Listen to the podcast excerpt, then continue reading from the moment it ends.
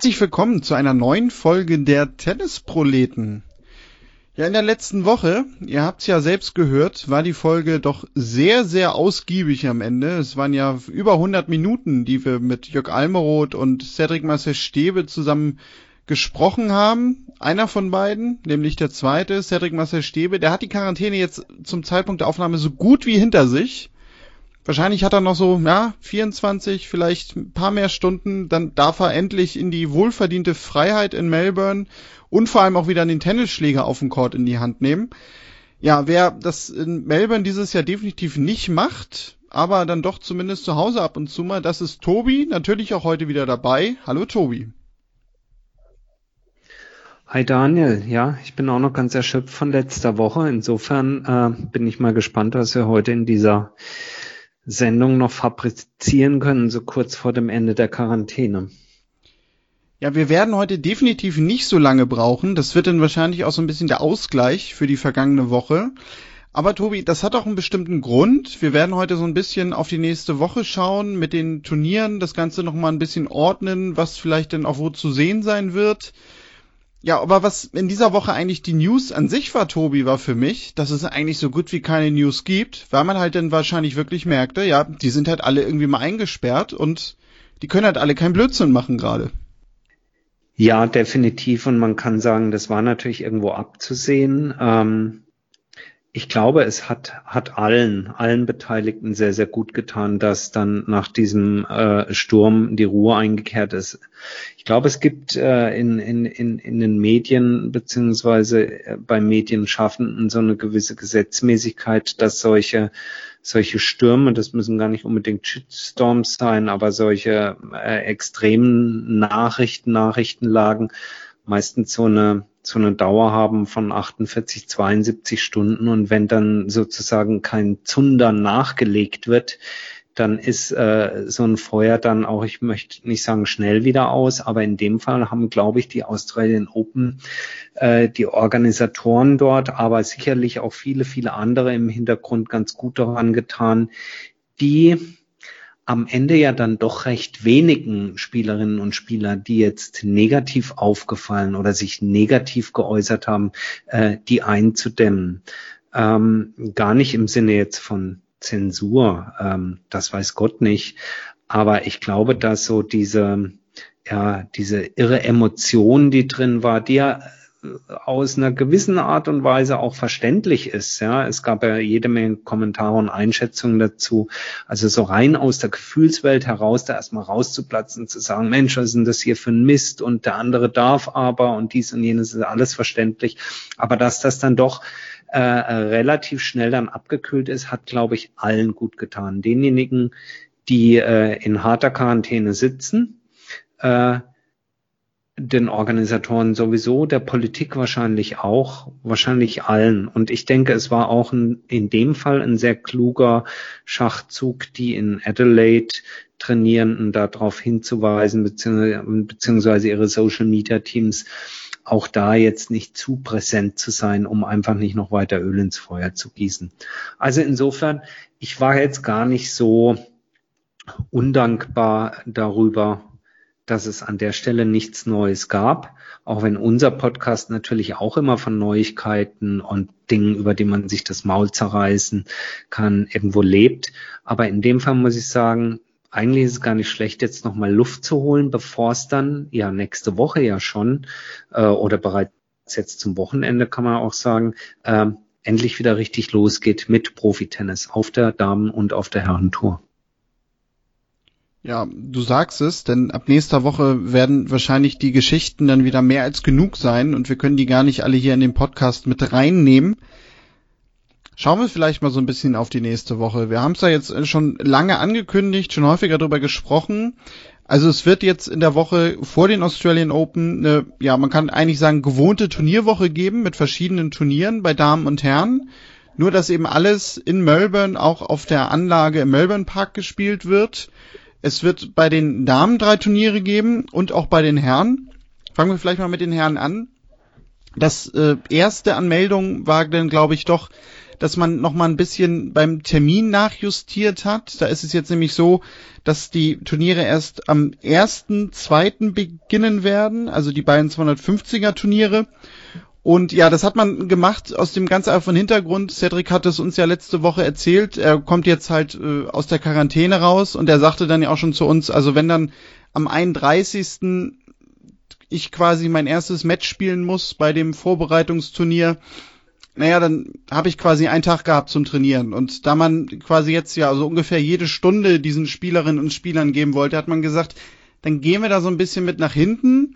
Also da geht's am 1.7. los. Das sind dann zwei 250er Turniere.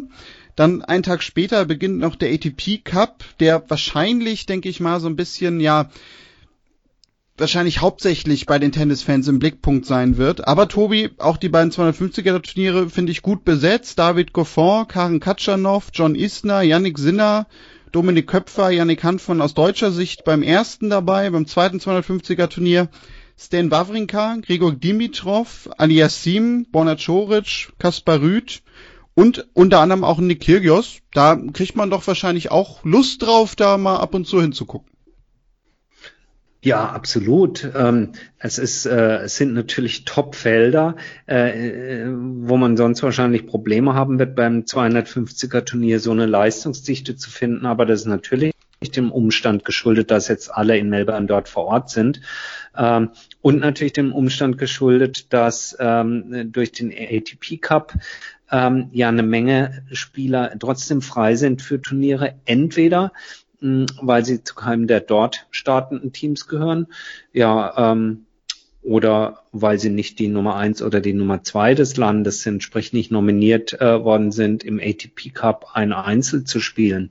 Sprich, ähm, im deutschen Team äh, ja relativ klar, ähm, dass äh, dort ähm, Alexander Zverev und Jan-Lennart Struff antreten werden, denke ich. Und insofern gibt es dann natürlich die Möglichkeit für andere hier im 250er Feld äh, zu zeigen, was sie drauf haben. Ich denke, interessant wird wirklich werden, wie, wie ähm, Verhalten und vor allen Dingen, welche Möglichkeiten zeigen die Spieler und bei den Damen auch natürlich die Spielerinnen, die in der harten Quarantäne waren. Da gab es heute, meine ich, äh, natürlich auch weiterhin abrufbar auf Spiegel Online ein Interview ähm, von Spiegel Online von dem Klaus Bellstedt mit Angelique Kerber, äh, die auch gefragt wurde, was sie denn ähm, ja, wie, viel Sinn es denn macht, gleich in so ein Turnier dann zu starten und dort voll Gas zu geben. Und äh, lohnt sich mal nachzulesen. Äh, es ist natürlich offensichtlich, dass wenn jemand da zwei Wochen im Hotelzimmer saß, nur äh, dort ein sehr reduziertes Programm hat fahren können, dass der oder diejenige nicht sofort Vollgas geben wird, sondern sehr, sehr dosiert beginnen wird. Insofern wird es interessant zu sein, äh, äh, interessant zu sehen sein, so rum muss es heißen, sowohl bei den ATP, auch bei den WTA-Turnieren, ähm, was die Qualität der Matches angeht, äh, was den Speed angeht ähm, und und und das ja, sag ich mal die die Hingabe und und jedes Einzelnen. Das äh, wird sicherlich schwer sein, da schon was an Form für die Australian Open rauslesen zu können. Aber ich glaube, das, was zählt, ist die Leute dort vor Ort, die brauchen Matchpraxis und ich denke, vor dem Hintergrund ist es einfach eine klasse Sache, dass die, ähm, das Tennis Australia dort insgesamt vier Turniere anbietet. Ähm, vier? Nee, fünf. Fünf Turniere, ja? Fünf Turniere. Ja, also es sind sogar insgesamt sechs, weil auch die Damen drei Turniere jetzt haben. Ähm, und ja, da kommen wir vielleicht zu dem Unterschied auch, ähm, weil das war ja, wie gesagt, jetzt das Interessante, wie wird mit den Spielerinnen und Spielern umgegangen, die in ganz harte Quarantäne mussten. Ich hatte es ja gerade gesagt, mit Cedric, ein Tag Training, dann gleich im Turnier da ist man jetzt ein bisschen unterschiedlich vorgegangen. Nämlich bei der ATP hat man gesagt, also die ursprünglich auf 48 Spieler erweiterten Felder bei den beiden 250er Turnieren, die erweitern wir jetzt nochmal und gehen auf 56, so dass die im Grunde keine Quali spielen müssen. Bei den Damen hat man das Ganze ein bisschen anders gemacht. Da gab es nämlich zuerst nur zwei Turniere und man hat jetzt ein drittes Turnier noch installiert.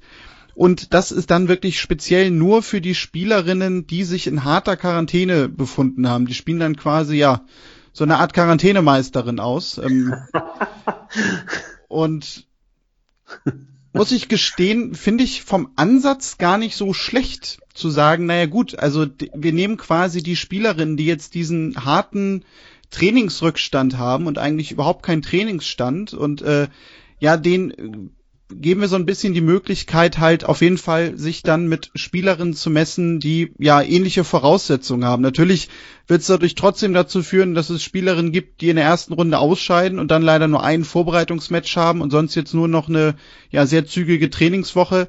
Aber das lässt sich ja so oder so einfach nicht vermeiden. Das war denn ja von vornherein klar. Außer man hätte jetzt nicht irgendwelche wilden Gruppenmodi überlegt, aber das ist sicherlich auch nicht im sportlichen Sinne dann. Nein, und äh, dadurch, dass ja nicht nur eine Spielerin oder ein Spieler ausscheidet, sondern mit dir ja die gesamte andere Hälfte des Feldes, äh, ergibt sich ja dann dennoch die Möglichkeit ähm, zu trainieren und auch Matchpraxis zu sammeln durch Trainingsmatches, denn äh, ab Ende der Quarantäne sind alle Teilnehmer dort in Australien vor Ort ja berechtigt, äh, sich frei zu bewegen. Dort hat sich's dann also mit dieser Festlegung auf einen Trainingspartner. Also wer in Runde eins ausscheidet, hat äh, auf einen Schlag 16, 17 andere Trainingspartner oder Partnerinnen, mit denen er oder sie äh, trainieren kann. Äh, insofern finde ich gut. Ich finde auch dieses, ja, das Quarantänemeister oder Meisterinnen-Turnier von der WTA eine ganz nette äh, Geschichte. Der einzige Wermutstropfen, aber vielleicht spielt der in so einer Pandemiezeit dann auch nicht ganz so die Rolle ist. Wenn ich mir die Wertigkeit der Turniere angucke, äh, die WTA-Turniere sind alles drei jetzt der sogenannte WTA 500er Turniere, also durchaus sehr wertige Turniere, was auch die Möglichkeit äh, angeht, Weltranglistenpunkte zu, äh, äh, zu gewinnen. Dann ist das natürlich schon na, ich will nicht sagen eine Wettbewerbsverzerrung gegenüber allen, die sich nicht für die Australian Open qualifiziert haben. Das vielleicht nicht ganz, weil immerhin haben wir die im Moment 128 besten oder 128 qualifizierten Spielerinnen dort vor Ort. Aber drei 500er in einer Woche, ähm, das kann schon ich hoffe, ich mache da jetzt keinen Denkfehler, aber meines Erachtens schon zu gewissen Unwuchten in der Weltrangliste führen, die es unter normalen Umständen so, so nicht gibt. Also ich weiß gar nicht, vielleicht bist du da jetzt gedanklich agiler gerade, Daniel, aber nee, mache ich da einen Denkfehler oder, nee, da, oder da, komisch? Da bin, da bin ich auch drüber gestolpert, als ich das zum ersten Mal gelesen habe. Ich habe mir dann gedacht, naja, meine, gut. Du, du, du kannst immer argumentieren, kannst im normalen Tourkalender gibt es ja auch manchmal ähm, ähm, Wochen, da ist ein Turnier in den USA, eins in Russland und eins in Europa und das sind auch drei wertige Turniere und da treten halt auch äh, insgesamt, äh, keine Ahnung, ähm, wie viele Spielerinnen an über diese drei Turniere hinweg. Aber drei 500er auf einmal, das meine ich zum Beispiel gibt es beiden, beiden, beiden Männern nicht. Ja, also nee. bei, in dieser 500er Denke jetzt nochmal. Mhm. Also ich habe mir das so erklärt, als ich das sah, naja, vielleicht denken die sich, es sind ja normalerweise zwei Vorbereitungswochen. Und du hast in der Regel, also auch ja bei den Herren, eigentlich immer nur diese 250er Kategorien gehabt bei den Turnieren in Australien, dass sie sich dann sagen, gut, dann haben wir quasi zwei Wochen in einer und deswegen sind es dann 500er Turniere, ähm, weil du kannst ja dann theoretisch ähm, also wir wissen ja, bei den Damen sind das nie genau diese 500 Punkte. Das haben wir ja mit dieser Reform letztens schon mal gesprochen, besprochen. Werden wir sicherlich auch noch mal im Laufe der Saison immer wieder drauf zurückkommen. Auf jeden Fall haben die sich vielleicht gedacht, na gut, ne, dann hast du quasi diese, diese beiden Wochen, die du addierst, wenn du zwei Wochen hintereinander gewinnst, ja, hast du halt die. Damit kann man das vielleicht sportlich begründen. Aber ja, also vielleicht müssen wir uns echt mal die drei, die dann diese Turniere gewinnen, aufschreiben und mal gucken, ob das in irgendeiner Weise was bewirkt, was vielleicht sonst nicht passiert wäre. Ich glaube aber sogar viel, viel eher, dass wir das Ende Februar schon wieder vergessen haben. Wahrscheinlich. Und mir fällt gerade noch ein, also das ist ähm, der Vorteil unserer spontanen äh, Live- oder wie auch immer Aufnahme. Äh, naja, es ist ja auch so, es hat ja weder Brisbane noch Sydney, also jetzt auf die Damen bezogen, als Turnier stattgefunden vor den Australian Open. Dort würdest du auch hingehen und würdest sagen, na, normalerweise hast du in Kalender Woche eins, ähm, ich glaube, so um geht's immer los, Brisbane, äh, dann kannst du Sydney spielen und dann die Australian Open. Und dieses Jahr hast du diese Punkte auch nicht sammeln können. Und jetzt kannst du zumindest eines dieser Turniere eben jetzt eben in Melbourne stattfindend vorher spielen, um auf deine Punkte zu kommen. Ganz genau. Also, das könnte es dann wieder ausgleichen. So viel zu meiner blöden äh, Frage, zu meinem blöden Gedanken, der sich damit schon wieder halb in Luft aufgelöst hat. Dann vielleicht nur abschließend äh, eine kleine Info dazu, wo man das Ganze dann sehen kann. Ähm, bei den Damen ist es ganz einfach. Da laufen alle drei Turniere bei The Zone, bei dem Streaming-Anbieter. Oder, zumindest ich habe es nicht gelesen, aber ich gehe mal stark davon aus, dass das Ganze auch bei WTA TV zu sehen sein wird. Bei den Herren splittet sich das ein bisschen, wenn Tobi jetzt nicht doch was sagen wollte. Nee, ich okay. wollte nur sagen, ja klar gibt's das bei WTA TV. Okay, na gut, nee, nee, ist, ist ja gut. Nee, hätte ja sein können, dass du, dass du äh, intervenieren willst, dann will ich dich da nicht aufhalten. Ähm, bei den Herren ist es ein bisschen anders. Ähm, ja, also es gibt eines dieser beiden 250er Turniere. Das eine heißt ja Melbourne 1 und das andere Melbourne 2. So jetzt im allgemeinen Fachjargon wird das von den Medien so transportiert. Ähm, das Melbourne 1 Turnier, also wo Herr Goffin, Katschanov, Isner, Sinner, Köpfer, Hanfmann etc. spielen, das kann man bei Eurosport sehen, auch im Eurosport Player. Dann das äh, zweite Turnier, das läuft ausschließlich bei Tennis TV, wo ja eigentlich alle ATP-Turniere in der Regel zu sehen sind. Dort ist natürlich auch das Melbourne Nummer eins zu sehen. Und der ATP Cup, der ist bei Sky zu sehen einerseits, also halt im Pay-TV-Bereich. Aber, und das ist quasi im Gegensatz zum letzten Jahr neu, die deutschen Spiele, aber auch die österreichischen laufen dieses Mal auch bei Servus TV. Servus TV hat im letzten Jahr auch schon übertragen, aber dann nur die Spiele Österreichs, soweit ich mich erinnern kann. Und ich bin mir sogar auch unsicher, ob das überhaupt in Deutschland empfangbar war. Da will ich mich jetzt nicht aus dem Fenster lehnen. Auf jeden Fall sind halt die Spiele der deutschen Equipe und so wie ich das verstanden habe, auch der der österreichischen hier in Deutschland frei empfangbar bei Servus TV. Und natürlich der ATP Cup auch bei Tennis TV. Richtig. So Wäre ja schlimm, wenn nicht. Ja, wobei, da gibt's ja auch so manchmal Dinge. Also zum Beispiel hier, was war das jetzt für ein Turnier in Antalya? Anfang Januar, Mitte Januar? Ich weiß gar nicht, wann das war, aber das war zum Beispiel nicht bei Tennis TV zu sehen. Und ich habe es nicht verstanden, warum. Ja, weil dort nur, ähm, also dort waren keine vernünftigen Kameras installiert. Da waren, wenn dann nur diese Kameras, die von einigen Wettanbietern für so Wett-Livestreams äh, installiert sind äh, vor Ort. Und das hat wohl nicht den Übertragungsansprüchen von Tennis TV genügt. Ja gut, aber also vielleicht wird das jetzt ein Rant, äh, das soll es eigentlich gar nicht sein aber ich zahle bei Tennis TV einen gewissen Betrag und die haben mich damals gelockt damit, dass ich bis auf die Grand Slams alle ATP-Turniere sehe. Das ist auch mein Anspruch. Ich möchte gerne alle Matches möglich sehen.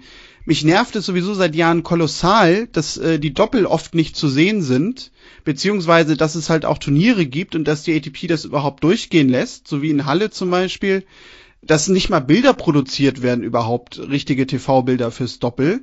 Aber wenn die jetzt mir auch noch ganze Turniere daraus nehmen, da muss ich mir sogar mal irgendwann Gedanken machen, ob es mir das Geld zumindest in der Form so wert ist.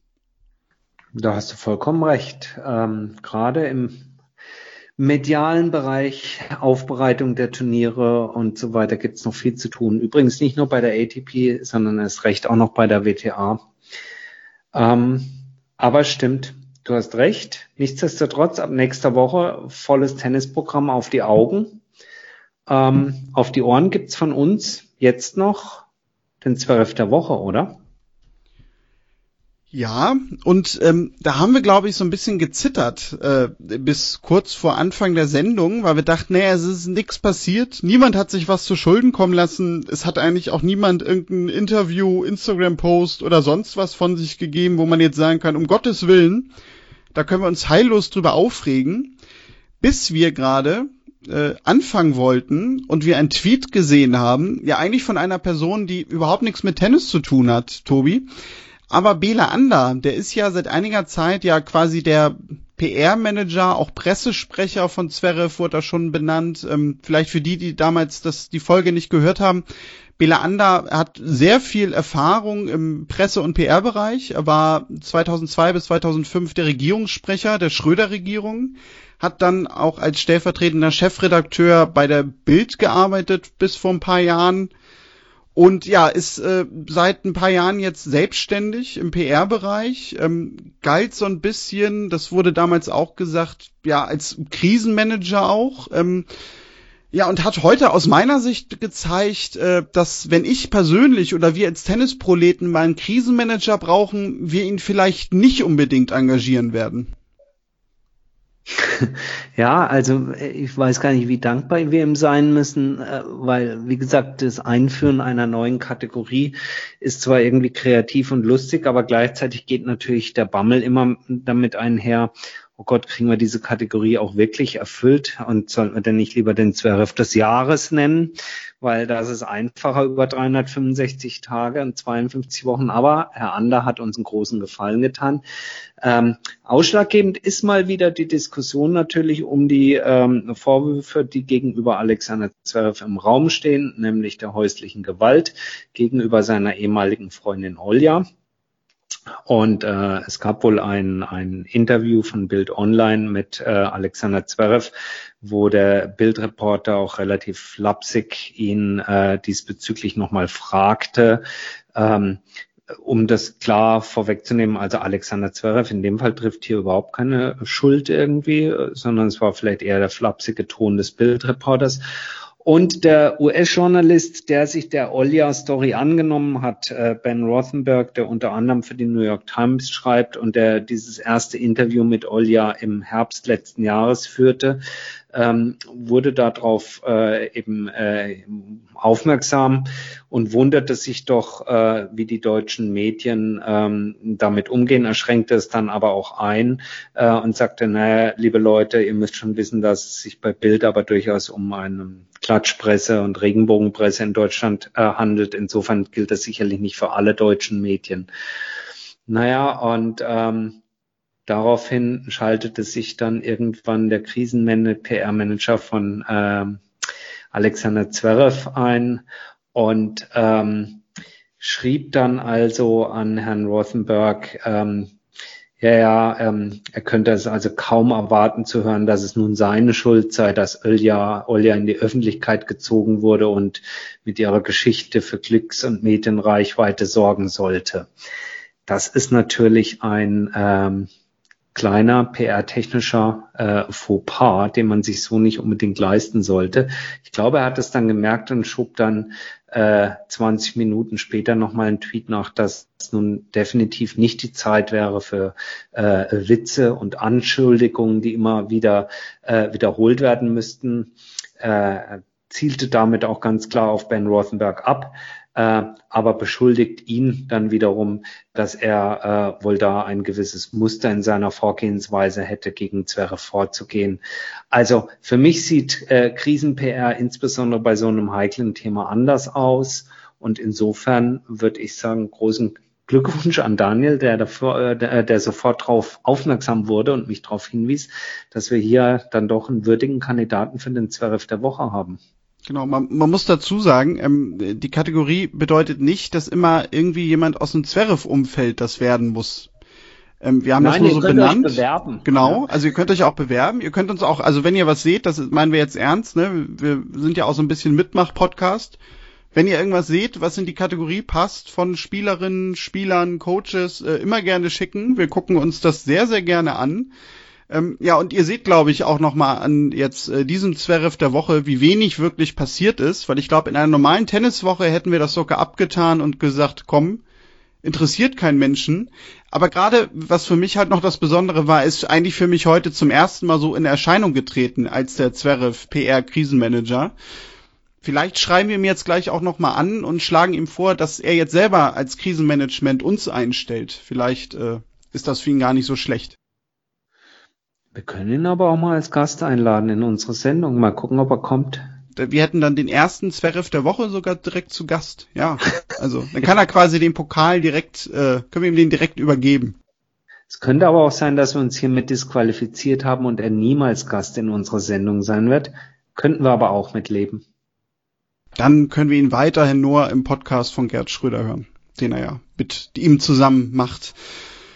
Ja, Tobi, das war newstechnisch äh, ja vielleicht gar nicht so eine kurze Woche, aber sie war dann doch mal ein bisschen ruhiger. Wir sagten es gerade schon, es war die Ruhe vor dem Sturm. In der nächsten Woche, ich bin mir sehr, sehr sicher, wenn da ein paar Tage Tennis gespielt wurde, wir werden sicherlich nächste Woche Geschichten haben, die, ich würde mal sagen, direkt vom Court kommen. Ähm, vielleicht ja sogar auch der Zverev der Woche. Wir hoffen ja so ein bisschen drauf. Ja, Tobi, ich würde sagen, dann warten wir jetzt einfach ab der Dinge, die da kommen. Wir ähm, hoffen, dass alle Spielerinnen und Spieler, die jetzt aus der Quarantäne dürfen, äh, ja, sie einigermaßen fit und gesund sind, was das körperliche Befinden angeht, nicht zu sehr gelitten haben. Und wir freuen uns dann jetzt einfach, dass wir demnächst wieder richtiges, professionelles Turniertennis auf allerhöchster Ebene sehen. Das hoffen wir wirklich. Wir hoffen auch, dass ihr gesund bleibt und wünschen euch viel Spaß in der nächsten Woche mit viel Tennis. Wir hören uns wieder Ende nächster Woche. Und dann geht's mit Riesenschritten in die Australian Open, in die Draws äh, und in großes Tennis von Down Under. Bis dann, macht's gut. Tschüss. Ja, macht's gut und tschüss. Schreibt uns gerne kontakt@tennisproleten.de, folgt uns Facebook, Twitter, Instagram, unter Tennisproleten. Schreibt uns gerne, wenn ihr irgendwas seht, irgendwas diskutiert haben wollt. Macht's gut und tschüss.